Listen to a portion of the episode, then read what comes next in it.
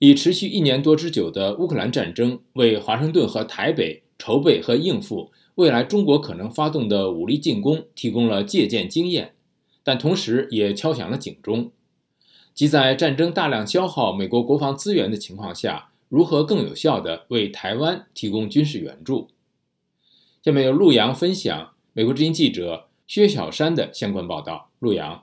好的，志远。美国国防部长奥斯汀最近在一次国会听证会上宣布，美国很快将通过去年国会授权的总统提取权，为台湾提供重大的额外安全援助。该授权将允许总统在紧急情况下，无需国会批准，便可从美国现有库存提取物资。美国已经按此方式为乌克兰提供了三十多次军援。全球台湾研究中心执行主任肖良奇对美国之音表示：“外国军事融资为美国和台湾提供了额外的工具和崭新的安全合作模式。”他说：“虽然总统提取权不能提供长期解决方案。”但重要的是，表明出美国评估台湾海峡局势的紧迫性，并解决因乌克兰战争而导致的近期军事能力不足的问题。过去三年来，随着中国侵台压力恶化和军售交付延宕，许多美国议员和学者开始倡议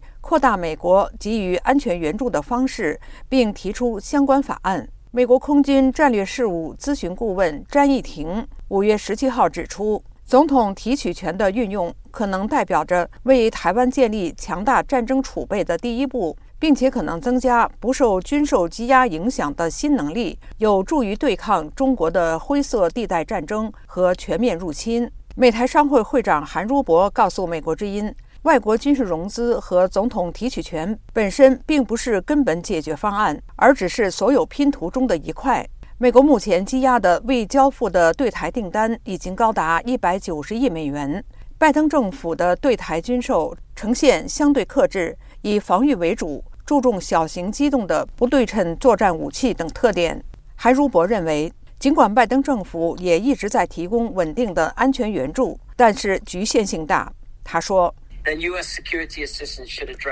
美台商会认为，拜登政府的政策的不足之处就是安全援助没有广泛的关注，而是单一的针对某一种情况。全球台湾研究中心的肖良奇建议，加强台湾扩大军事训练和在岛内外预先部署库存。在军事空间之外，肖良奇呼吁美国、台湾以及盟友应探索恢复多边出口管制协调委员会或类似的机构，开始认真讨论和计划协调对中国侵台之后实施的经济制裁。志远，谢谢陆阳分享记者薛小山的报道。乌克兰战争长期化背景下。美国如何同时有效对台军援？了解更多新闻内容，请登录 VOA Chinese 点 com。